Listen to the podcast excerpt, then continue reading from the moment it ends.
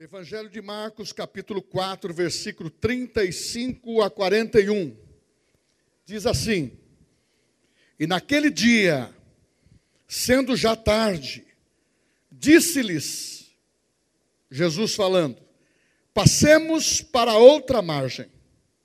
E eles, deixando a multidão, o levaram consigo, assim como estava no barco. E havia também com ele outros barquinhos. E levantou-se grande temporal de vento. Subiam as ondas por cima do barco, de maneira que já se enchia de água. E ele estava na popa, dormindo sobre uma almofada. Despertaram-lhe do sono, dizendo-lhe: Mestre, não te importa que pereçamos? E ele, despertando, repreendeu o vento e disse ao mar: Cala-te, aquieta-te. E o vento se aquietou, e houve grande bonança. E disse-lhes: Por que sois tão tímidos? Ainda não tendes fé? E sentiram uma, um grande temor, e diziam uns aos outros: Mas quem é este que até o vento e o mar lhe obedecem. Os irmãos podem se assentar.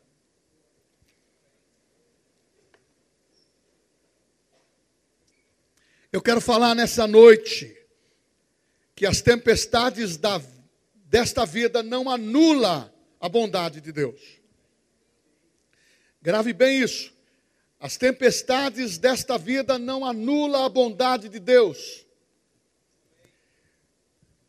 Nós temos que ter o entendimento que a bondade de Deus sobrepõe a qualquer tipo de problema, de situação e até de ordem global.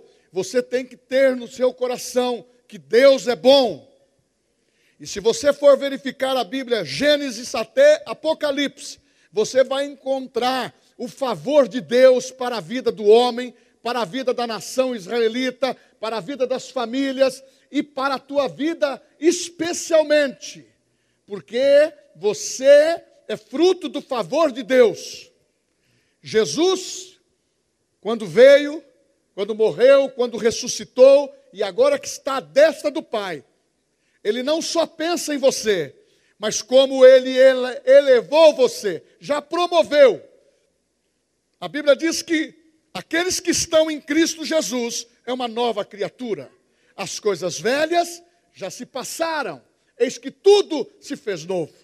Então, as tempestades da vida não anulam a bondade de Deus. Muitas vezes a pessoa em crise, o crente em crise, ele anulando o que aprendeu através da fé, deixando as suas emoções imperarem, ele começa a perder o espaço de estar naquele contexto, naquele lugar em que é o lugar particular, é o lugar aonde Deus opera na tua vida, vira igreja, deixa de congregar e passa a se distanciar da bondade de Deus. E uma das iscas de Satanás é o descontentamento. É a raiz de amargura, é a falta de perdão, é os defeitos que queremos arrumar para Deus e muitas vezes para os nossos irmãos e até mesmo familiares. Mas quando nós partimos para enxergar que Deus é bom, nós temos que começar a entrar no texto, a entrar na história. Essa é uma história simples.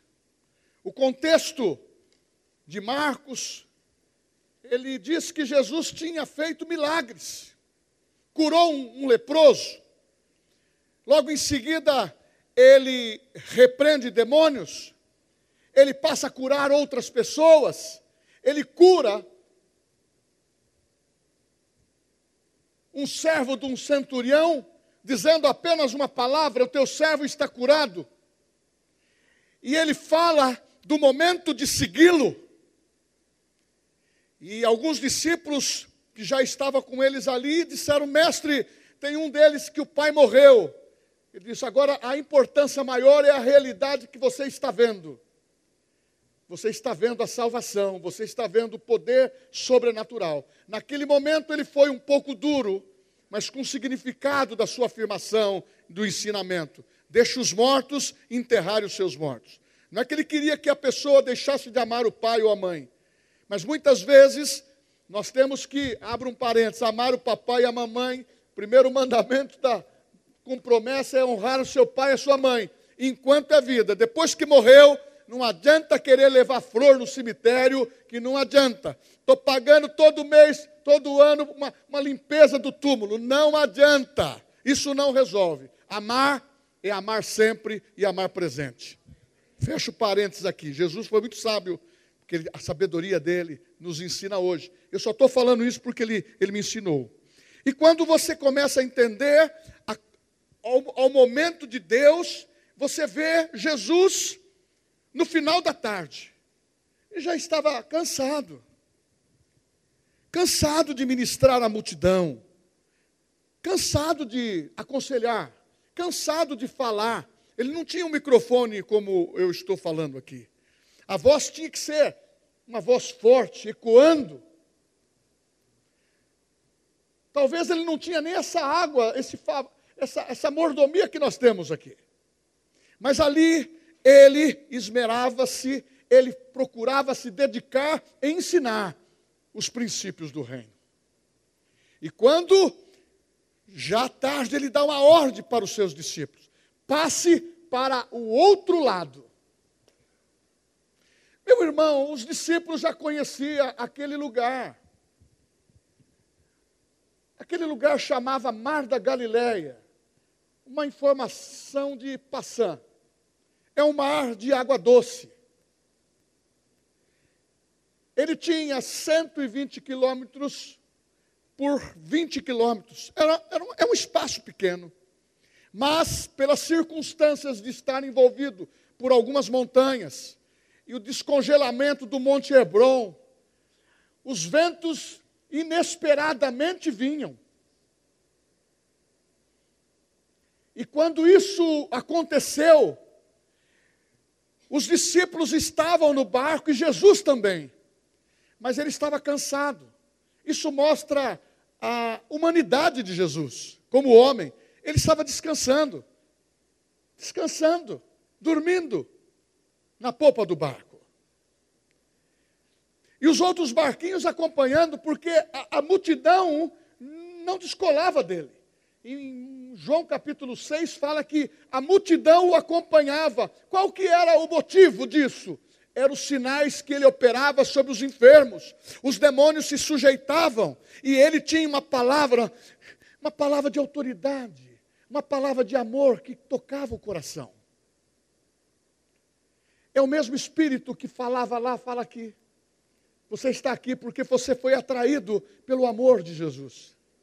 Você foi atraído pela voz do Espírito Santo. E você foi registrado quando você tomou a decisão de aceitar Jesus como Salvador, de ser filho de Deus. Ele registrou, deu certidão de nascimento. O seu nome não será apagado. Porque ele disse, e ele prometeu: aqueles que tu me destes, jamais eu lançarei fora. Ele fala em outras palavras em outro texto: Eu não os perderei, eu vou guardá-los, eu vou protegê-los. Este é o Jesus que estava operando naqueles dias. Mas veio a tempestade. O texto de Mateus capítulo 8, versículo 24, como que ele, ele refere às ondas? diz assim: que o barco era varrido pelas ondas. Em Marcos, que eu acabei de ler, diz que se levantou um grande temporal de vento e as ondas se arremessavam contra o barco, de modo que o mesmo já estava a encher-se de água. Em Lucas, capítulo 8, versículo 23, falando de água, que sobreveio uma tempestade de vento no lago, correndo eles o perigo de sossobrar, de afundar. O que, que podemos entender numa primeira análise? Aqueles que estavam numa grande multidão vendo Jesus operar sinais, prodígios e palavras que eram atraídas pela sabedoria. Era um passeio de barco. Eu vou aproveitar essa carona. Eu vou com o meu marquinho de lado. Não é procissão lá da Bahia. É o barquinho. As pessoas não queriam largar ele. Eu preciso estar com esse homem. Ele tem a palavra e ele, cada vez que ele operava, ele, ele mostrava as realidades do céu para aqueles que iriam viver uma outra realidade aqui na terra, porque ele estava dando palavras de vida e que geravam vida eterna. E este homem, eu pergunto para você, quem que não quer passear de barco com Jesus? Quem que não quer? Outra coisa importante, é, uma tempestade furiosa surgiu. Ninguém aguardava isso. Está no texto. No texto estão os discípulos clamando um, um clamor desesperador. Socorre-nos, em outro texto. Ajuda-nos. Não, não se incomoda, não se importa com aquilo que está acontecendo conosco. Por favor. Mas a Bíblia diz que Jesus ainda continuava dormindo. E quando ele acordou, veio aquilo que impressionou mais: aquiete o vento, aquiete o mar. Há uma palavra de autoridade que ele estava ensinando, que no meio de tempestades e de adversidades, circunstâncias da vida, as tempestades não podem tirar o centro do que Deus tem, que é a sua bondade, é a sua misericórdia, é a sua compaixão, sempre pronto para salvar, curar, libertar. Este é o resumo. Por quê? Porque o final de tudo isto é ver que ninguém se perdeu, ninguém morreu. Entre salvos e feridos, todos foram salvos. Mas pessoas pensaram em morrer. Então eu quero dizer para você como são as tempestades da vida. São inesperadas. As tempestades da vida, ela não manda telegrama. Ela entra na tua casa por uma permissão de um erro, por uma permissão de achologia, por fazer concessão contra os princípios da Bíblia e passa a ter uma oportunidade para o adversário agir. Eu afirmei que Deus é bom em qualquer tempo, mesmo no tempos de tempestade. Por quê? Porque o príncipe desse mundo é Satanás. Ele veio para matar, roubar e destruir. Deus não tenta ninguém. Tudo que acontece negativamente dentro desse espaço hoje é o príncipe desse mundo que quer destruir os seus sentimentos, que quer levar você para baixo, quer levar você a perder o que você tem de maior valor. É o Cristo que você aceitou, é a fé que você recebeu através do dia que você aceitou Jesus. Você sabe que você recebeu uma medida de fé? E essa medida de fé precisa ser ampliada, desenvolvida. Você sabe que como nós lutamos a nossa guerra, é que no momento da tempestade você tem que rir, você tem que avançar, você tem que tirar lições daquilo que acertou e daquilo que errou e dizer: Deus, eu continuo no círculo da vida, mas com fé. Elas são inesperadas, ela chega, ela bate, elas criam abalos e tudo isso traz no coração das pessoas muitas vezes uma tristeza, muitas vezes revolta. Por que, que acontece isso comigo? Eu sou filho de Deus, vou na igreja, sou dizimista, amo o pastor de paixão. Oh. E você tem uma série de coisas que você pensa boa e faz. Mesmo os discípulos, três anos andando com Jesus, vendo sinais e prodígios, Jesus vendo as suas virtudes e os seus defeitos, mesmo assim, aprendendo sobre o reino, aprendendo sobre a autoridade, vendo os milagres que nós não vimos com facilidade nos nossos dias. Eles viram, eles participaram, mas mesmo assim, eles foram para uma aventura? Não, eles foram para cumprir o que Jesus disse: atravessa para outra margem. Eles tinham segurança da promessa de Deus, mas na hora que vem o sangue na canela, muitos jogam, muitos jogam o, o, o lenço, muitos jogam a toalha. Então, mesmo nas provações, nas tempestades da vida, a bondade de Deus nunca vai se apartar da tua vida, nunca vai se apartar da minha, da nossa vida, do Filho de Deus. Certamente a bondade, a misericórdia nos seguirão todos os dias até a consumação do século, porque Deus é Deus, e essas coisas que são inesperadas, ela vem, ela vem através de um acidente ela vem de uma permissão, ela vem de um descuido. Eu conheço uma história rápida aqui. Uma pessoa que falava sempre para mim para outras pessoas, dizendo assim: Eu vou morrer na estrada quando eu estiver usando o celular. Dito e feito. Morreu na estrada usando o celular, numa curva. Irmãos, nós temos que tomar cuidado com aquilo que nós falamos. Nós não podemos dar, dar subsídio nós não podemos dar alimento para Satanás para criar essas coisas perigosas que ele cria e quer colocar na conta de Deus. Mas muitas vezes nós mesmos somos precipitados nas palavras. Está na hora de começar a aprender corretamente. Os discípulos andaram com Jesus, é como se estivesse fazendo rema conosco. Lá foi três anos, aqui é dois anos. Você vai aprender a palavra, você vai aprender a linguagem, você vai aprender o estilo da fé, você vai aprender que você pode, que você conquista, que você tem, que você tem a graça de Deus, você tem a fé em Jesus, mas não pode se apartar dos acessórios. O crente que ora, ele é forte. O crente que consagra a vida, ele é forte. O crente que, que vive agrupado, que vive na, na convivência com os irmãos, ele é robusto na fé e ele fala: a minha família é a família de Deus. Nós estamos chegando nesses dias que está tendo essa separação. Então, acidentes acontecem. Mas eu quero te dizer claramente que na tua vida, aonde você nasceu, você não é um acidente. Eu não sou um acidente. Nascemos aonde deveríamos nascer.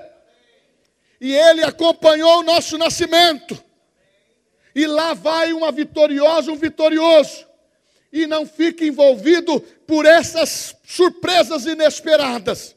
Os discípulos deram a vacilada. Andaram com Jesus. Sabia que Jesus fazia. Pedro, é simples. Manda aquele montinho mudar para o mar. É fé. Ensinou, falou, falou a figueira Pedro, é simples. É entrar numa cidade e curar, levar a bênção. Porque eu e você, nós, nós somos uma fonte que jorra só de uma água. Só água doce, não amarga. Só o bem e não o mal. Porque foi para isso que nós fomos escolhidos. Porque nós somos cheios da graça do Espírito Santo. E nós temos que tirar essas situações inesperadas que têm persistido na vida de muita gente. Está com o barquinho no meio do mar, no meio do rio, mas está pensando ainda aonde nasceu, o traumazinho que teve com o pai e com a mãe. Está na hora da gente se libertar. Ah, e a igreja? A igreja é aquilo que você é. A igreja pensa aquilo que você pensa. Por isso que precisa ter o pastor, os líderes, para trazer a, a, direção do que diz a palavra. Porque sem a palavra, sem a profecia, o povo se corrompe. Nós não podemos ser como os discípulos numa hora de dificuldade, pensar o que pensa, ou falar o que quer falar. Nós vamos prosseguir para a mensagem. É, ah, meu irmão, em outro episódio no mesmo mar, Ele disse: Homens de pouca fé, sou eu. Jesus aparece no mar andando, eles pensaram que era um fantasma. Nós estamos andando com Deus, nós precisamos, precisamos conhecer. Nós não podemos fazer como Tomé, que está no, no a história no, em João 14. Tomé, eu sou o caminho, eu quero o caminho, eu sou o caminho, a verdade. Anda comigo há tanto tempo e não sabe o caminho. Sabe o endereço, Rua Anguera 84, mas Deus sabe o seu endereço, mas Deus sabe que você tem uma residência no céu. Porque o seu nome, a tua vida foi comprada pelo precioso sangue de Jesus. Está na hora de valorizar isto. Está na hora de começar a se desprender. Porque quando você tem alguém que te ensinou autoridade, ele olhou para a circunstância. Você já acordou assim, no meio de, um, de uma situação? Tem gente que fica apavorada. Grita, chora. Ele diz: aquieta-te, aquieta-te, aquieta-te. Pare isso. Paulo fala assim: longe de vós toda gritaria, todo histerismo outras palavras, todo sensacionalismo. Nós temos que preservar a fé no nosso coração. Ah, o que as tempestades da vida são? São mais algumas coisas, pastor. Elas nos pegam de surpresa, mas elas são perigosas. Muitas tempestades como essa, elas derrubam as estruturas das pessoas. Ela põe no chão aquilo que você construiu. Parece que você construiu bem por isso que nós estamos resgatando o princípio. Oi, pastor, mas isso é só para nós? É para mim, é para nós, para todos. A Bíblia diz: não se aparte do livro dessa lei, medita nela de dia e de noite, porque vai prosperar. Então, tudo que nós aprendemos da parte de Deus vai vingar, vai prevalecer, porque na realidade, quando você entra em coisas perigosas, o seu, o seu sonho começa a se transformar em pesadelo. Quem já teve essa experiência? Quem já teve? O pregador já teve. Nós precisamos entender que não manda telegrama a hora que vai entrar, mas a sua prática, a tua vida, ela precisa ser pautada. Pastor, eu fiquei escandalizado agora do senhor ter levantado a mão. Não fique não. Eu sou homem, generalizando. Homem, você é mulher, você é mulher, e somos sujeitos. E por isso que a Bíblia é muito clara em dizer: aqueles que estão em pé. Tá, fala lá, aqueles que estão caídos. O diabo não chuta cachorro morto. Quando começar a falar de você, porque você prega o Evangelho, você fala de princípios, e você é um homem valente, uma mulher valente que ministra a palavra com a sabedoria de Deus, ah, você pode ter por trás que o diabo está querendo falar o seguinte, levantar pessoas para fechar tua boca. Mas é no momento das adversidades, no momento do perigo, que vem o, o livramento. É assim que lutamos a nossa guerra. É colocar o combate da fé em evidência. Quem é você? A pessoa, não, eu só vou na igreja. Você tem que conversar com o pastor. Não, quem é você? Eu sou filho de Deus, eu tenho autoridade de fé, a palavra está em mim. Ah, diz a Bíblia em João 15, 7: se permanecerdes de mim, em mim, e a minha palavra permanecerá, permaneceres em vós, pedir tudo o que quiseres no nome de Jesus. Você pode mandar o diabo virar até de piruleta que ele vira. Sabe por quê? Autoridade na tua palavra. Jesus, quando chegou em Gadara, onde estava o gadareno, primeira vez ele olhou. Quando ele olhou melhor, viu lá um cara andando, todo rebentado. O que, por que viestes me atormentar antes do tempo? O diabo é assim, é atrevido, ele quer confrontar. Se Jesus, não, ó, não é agora não. É um tempo oportuno, porque ele foi tentado, o diabo falou para ele: você venceu, em outras palavras. Jesus venceu na tentação. Mas ele falou assim: em tempo oportuno a gente volta. Voltou lá. Jesus disse para ele: é, como que é o teu nome então? Meu nome é Legião. Ah, rapaz. Se é legião, é mais fácil de vencer. Ali tem uma manada de porcos. Vai para eles. Sabe por quê? O diabo quer sujeira. E nós, a Bíblia fala que nós que somos de Cristo, os limpos, limpa-se mais. Temporal, tempestade, diversidades, serve para nos treinar. Ô pastor, teve uma irmãzinha que escreveu hoje no, ontem, hoje, ela vai saber que, que eu li o que ela escreveu. Ela postou assim, uma criança. Saiba que em todas as situações Deus está com você. Eu falei assim, está mesmo. Estou preparando essa palavra. Tudo que está acontecendo, Deus está com você. Deus falou comigo lá. Aí você vê que realmente a gente encontra situações perigosas encontra relacionamentos destruídos por causa da tempestade, casamento terminado por causa da infidelidade. A gente encontra mulheres abatidas, homens abatidos pelas circunstâncias que viveram na vida. E o diabo diz: você não tem mais oportunidade. Em alguns lugares se prega até que pegou, pecou para a morte.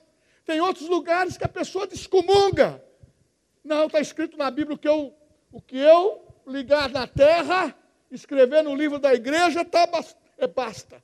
E quando eu desligar, desliga do céu. Quem que falou essa mentira? Foi o diabo. A Bíblia diz que ele morreu por você.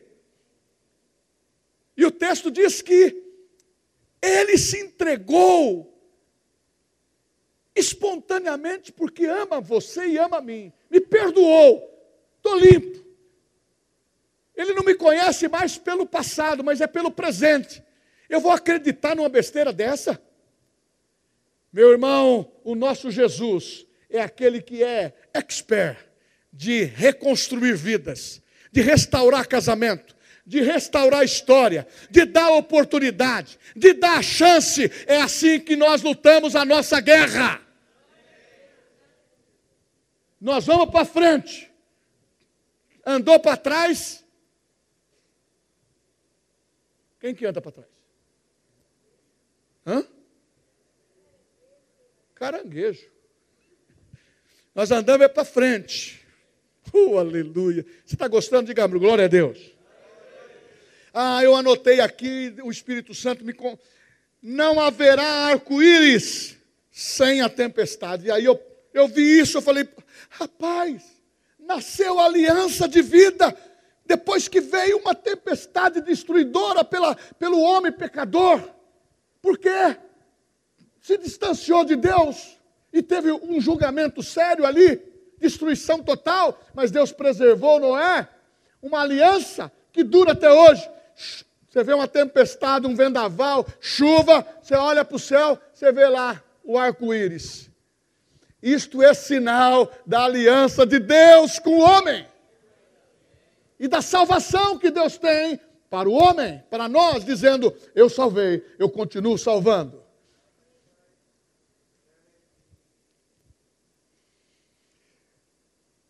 Ele levanta do pó desvalido. Ele levanta do pó desvalido. Ele é espe especialista nisso. Ah, mas tem que ser bom. Ele levanta do pó desvalido. Ele escolhe aqueles que não são para ser. Porque você que está aqui, a tua história, pensa na tua história, ela foi perdoada. Então você sabe de onde você saiu. Valorize de onde você está. Nós temos tido essa palavra do povo voltar para a igreja. Sabe por quê? É o nosso porto seguro. É a palavra de Deus que predomina. Ele diz: Eu te amo, filho, eu te salvei, eu quero a tua família andar abençoada. Ah, aquele pecadinho está perdoado porque você confessou, e você vai ter um relacionamento com Deus e vai passando a dizer: Deus, eu estou andando em santidade hoje. Oh, glória a Deus. Agora, quando, quando as coisas ficam fora de controle, ficou lá na tempestade. Sempre parece que as nossas forças são zero. Você percebeu? Não tenho força. O diabo fica falando assim: você esquece tudo. Quando você está sob pressão, você esquece tudo. Impressionante. Muitas vezes esquece do que a Bíblia diz e fica pensando em coisas erradas que você aprendeu com, com, com seitas erradas que puseram na tua cabeça. Meu irmão, guarde a palavra no teu coração. Mantenha a palavra refrigerando a tua vida, a tua alma, re, renovando a tua mente, porque não tem palavras melhores do que da Bíblia. Eu fui indagado essa semana, mas são palavras de homem, porém inspirado pelo Espírito Santo. Mas são palavras sem vida? Não, são vida porque transformam o homem. E até hoje, Deus acredita na transformação do homem. O diabo quer deformar, quer matar, destruir, mas Deus acredita em mim, acredita em você, acredita naquele que você vai evangelizar amanhã. Vamos ter o culto do empresário. Então você começa a pensar aí, conversa com as pessoas que estão encabeçando isso. Entendeu? E começa a orar. Pastor, tô, eu estou na retaguarda da oração para funcionar isso, nós ganharmos empresários que não são crentes. Uma das normas que desse, desse, desse, desse objetivo não é trazer empresário crente. Ele já é crente. Nós temos que trazer empresário ímpio levar, falar para ele o que significa o poder da palavra, porque Deus vai ser dono dos seus negócios. Se não está bem, vai encaminhar, vai ficar bem. Se está bem, vai ficar melhor. E vai te dar sabedoria, porque a palavra de Deus ela enriquece e não acrescenta dores.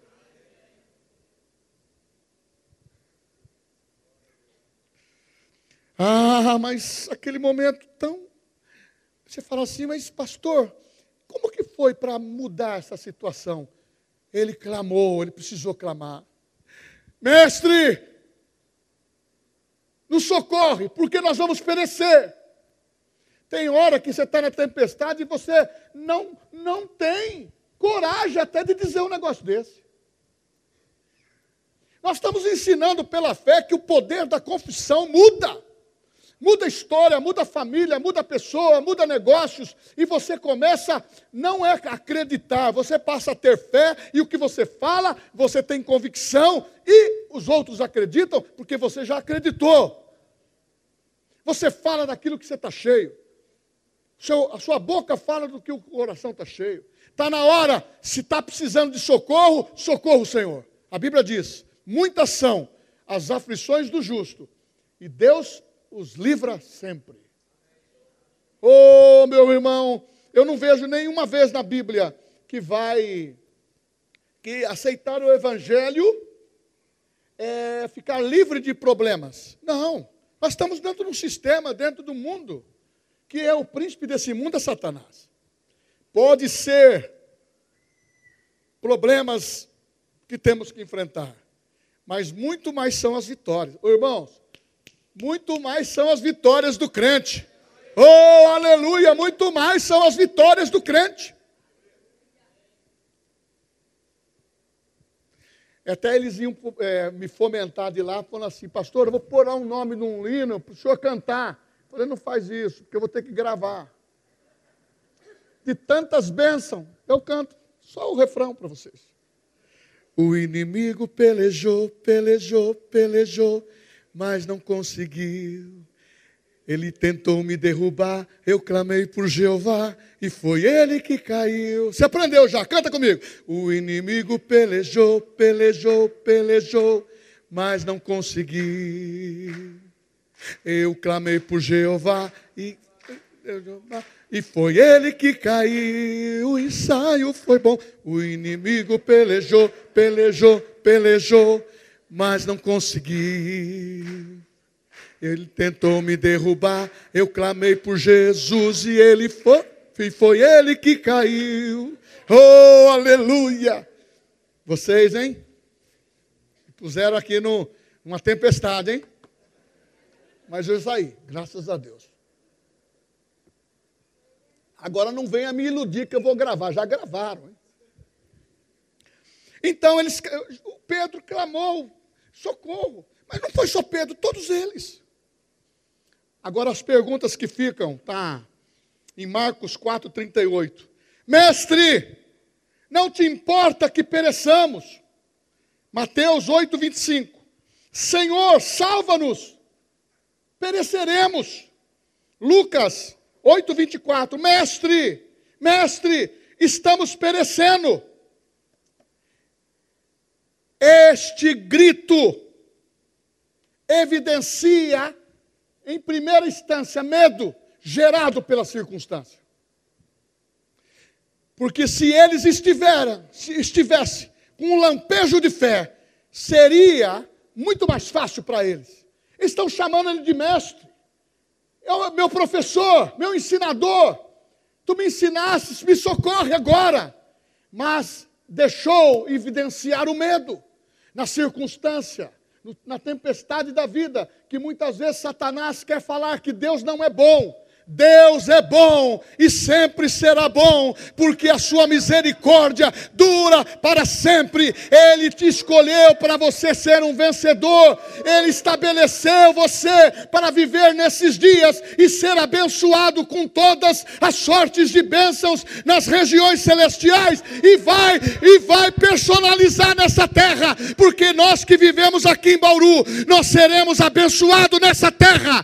Tudo que pusermos a nossa mão vai prosperar, a nação brasileira vai prosperar, ah, o estado de São Paulo vai prosperar, porque este Brasil, nós temos muito crente, muito homem de Deus, muita mulher de Deus ah, evangélico, católico que estão levantando a bandeira do Senhor Jesus nesse tempo de crise de ideologias, de, de, conceito e de sofismo, como diz a Bíblia, mas estão mantendo coluna e dizendo: Eu tenho a palavra, eu ensino a palavra, eu tenho Cristo, e no meio desse temporal, ao, ao invés de dizer: Eu estou com medo, ele está pondo a cara para bater. Sabe por quê? Maior é aquele que está em nós do que aquele que está no mundo. E essa evidência explode esse grito. E ele esquece que Jesus disse para ele: Pedro, você vai passar por um funil, Pedro. Mas o mesmo Pedro depois foi aprovado.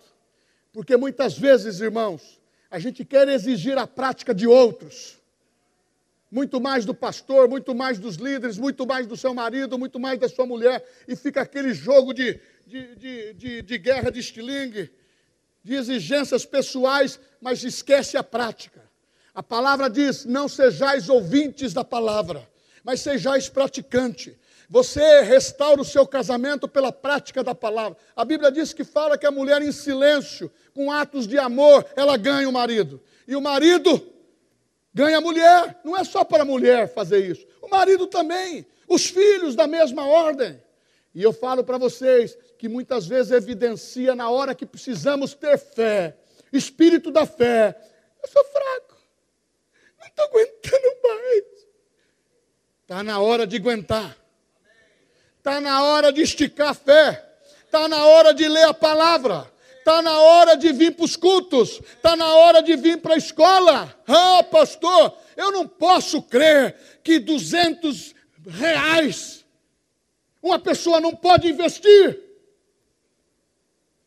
Enquanto a gente paga um lanche 30, 40, 50, e se for com a família, você gasta muito mais. Eu sei que precisamos economizar quando precisa, e é necessário. Tem, tem orçamentos aqui que estão sendo planejados, ajustados. Faça isso, mas na hora oportuna, leva sua mulher para comer num, lugarzinho que ela vai gostar. Eu não levo porque ela faz tudo em casa. Leva ela para comer. Nem se for no surtido aqui em cima. Eu já fui aqui no, pessoal da, dos reguinhos comer um, torci, um, um surtidão. fui. Você que me levou. E os outros. Essa mocidade que me levou lá. e eu gostei.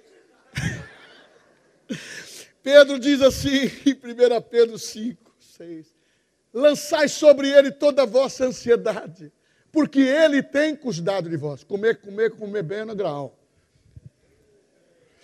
Agora, esse grito, esse grito foi um grito que mostrou que estava o quê? Sem fé. Irmãos, quem está na igreja tem que ter fé. Nós não estamos pregando uma alternativa. O nosso plano é o plano A. Muitas vezes a gente fica no plano B, fica, aí depois você tem que voltar para o plano A, porque a solução é Deus. A solução é a palavra. A solução é aprender a palavra. A solução é tirar o sofisma da cabeça. A solução é fazer isto. Eu, um pastor de muitos anos, fui ordenado em 78. Quando veio a palavra da fé, eu tive que deletar muitas coisas que são teologias, que são coisas que, que talvez ilustram o sermão, mas não é a palavra prática daquilo que eu preciso viver diariamente. Andar com Jesus é andar nas coisas práticas. Ah, Pedro, João, é agora que nós vamos fazer aquela destruição dessa cidade. Porque eles não obedeceram a tua palavra. Vamos chacoalhar a poeira do pé e vamos fazer igual Elias, vamos mandar fogo do céu. Jesus disse: Epa, aprendeu aonde? No Velho Testamento. Mas um novo mandamento vos dou. Que espírito sois vós? Nós temos que ganhar a cidade e não destruí-la. Nós temos que ganhar Bauru, não destruir. Nós temos que ganhar a nossa família, não destruí-la. Nós temos que estruturar o nosso casamento. Está na hora de ceder alguma coisa, maridão. Está na hora de ceder na tempestade, mulher. Alguma coisa também. Para que a nossa vida e as nossas adversidades passe com um pouco mais de leveza. Esse grito de evidência, socorre-nos, eu posso entender que é uma deficiência da fé. Paulo tratou, cuidado com os tessalônicas ali, ó, cuidado, vocês estão indo bem. Estou falando aqui da volta de Jesus, mas há pessoas deficientes da fé. É as pessoas que ouvem. Eu não quero que você ache que eu que é um bom sermão, que eu prego bem, o pastor Daniel, qualquer outro. Eu quero que você retenha a palavra. Retenha o que é bom. Retenha a palavra retém a palavra, retém o ensinamento, porque o ensinamento é que vai formar a nossa vida e você vai ter um estilo de vida, é um estilo de vida renovando a mente com coisas boas, colocando para dentro coisas boas, estabelecendo. O jovem, ele vai ter vontade de casar porque vai ver bons casamentos na igreja.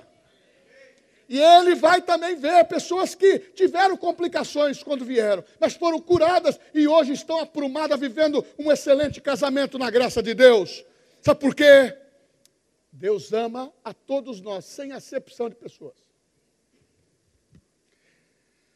E os discípulos poderiam ter uma fé madura, mas não tiveram. Eles agiram com desespero.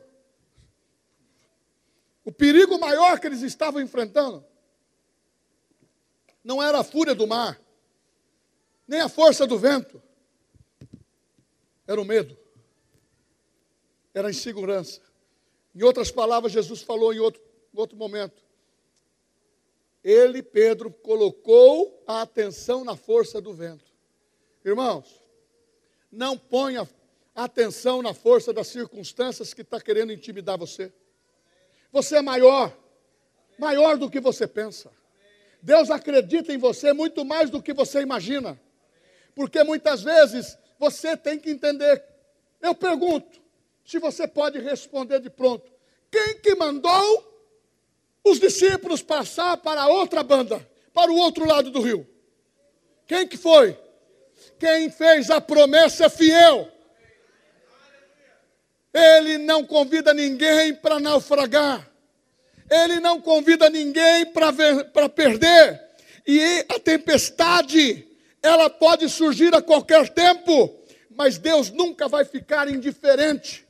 Não confunda a aprovação que você está vivendo, o desafio que você entrou. Coloca fé, coloca palavra, coloca graça. Leia o que Jesus falou em Mateus 7 sobre as duas casas. Quem constrói uma casa bonita por fora, mas sem a estrutura, os ventos, a onda do mar, ela derruba.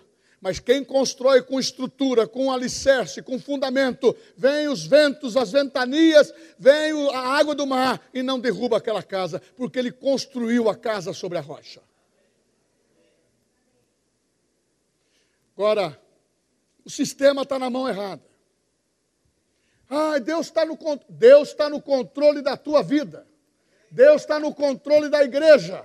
Ele vai pôr o ponto final. Ainda não é o momento do ponto final. Agora é o momento da igreja, que no meio da tempestade, ela vai dizer: pode deixar comigo, nós vamos passar a pandemia ileso.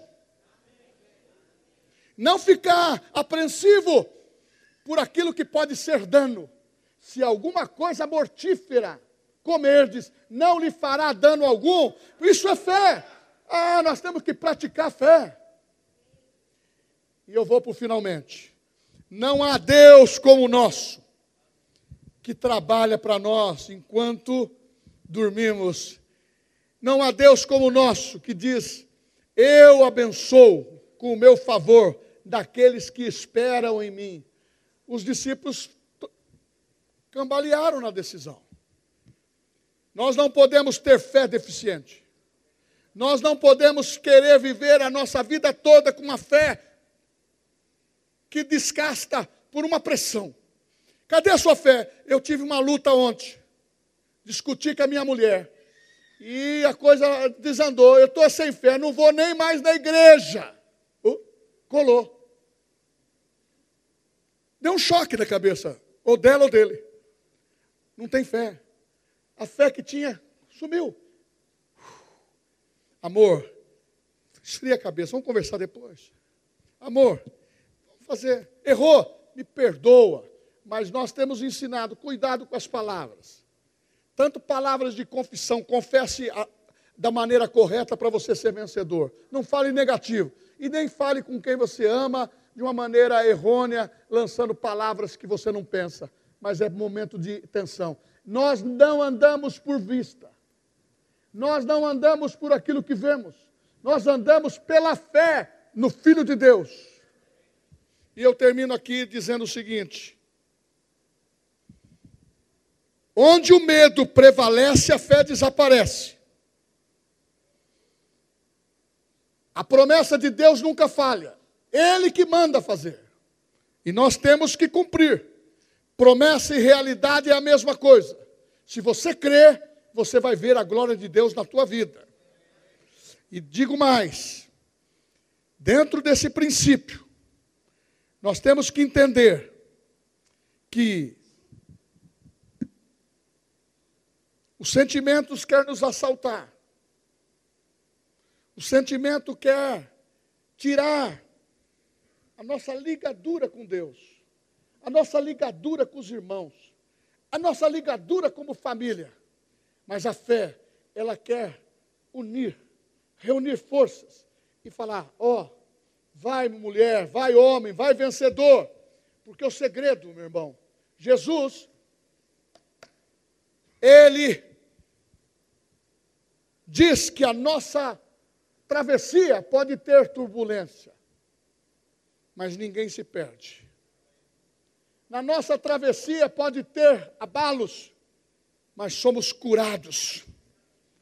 Na nossa travessia pode ter divergências, mas ele nos volta para o centro, quem está na palavra. Na nossa tempestade da vida, muitas vezes há rompimentos por situações das mais adversas. Nós não podemos ficar firmado naquilo que perdemos. Nós temos que estar firmado naquilo que ganhamos e naquilo que Jesus ganhou por nós. Porque aquilo que parece perda vai ter restituição. Mas no mundo espiritual, ele diz assim: neste mundo, quem, quem quer ganhar a sua vida, perdê-la para o mundo. Quem quer perder essa vida para esse mundo, vai ganhar. Porque o que nós fazemos aqui ecoa para a eternidade. Os irmãos de, de louvor. Ministério de Música. Vamos ficar em pé? Ah, nós precisamos cantar o, o, assim que nós lutamos a guerra. Porque é fé. É, eu, eu vejo aqui que Jesus está dizendo para cada um de nós: não tenha desespero. Não, não fique pensando que você tem o controle de tudo. Mas quando você entrega para Deus, Ele ele vai ajudar você. Ele vai ajudar a mim. E nós precisamos ter um grito. É um grito de vitória. É um grito que estabelece quem somos. Oi, pastor, eu já ouvi essa história. Se ficar na história, só fica na história. Mas se ficar nos atos, na prática, as coisas mudam. O segredo da fé é praticar. O segredo de ser vitorioso é aceitar Jesus como Salvador.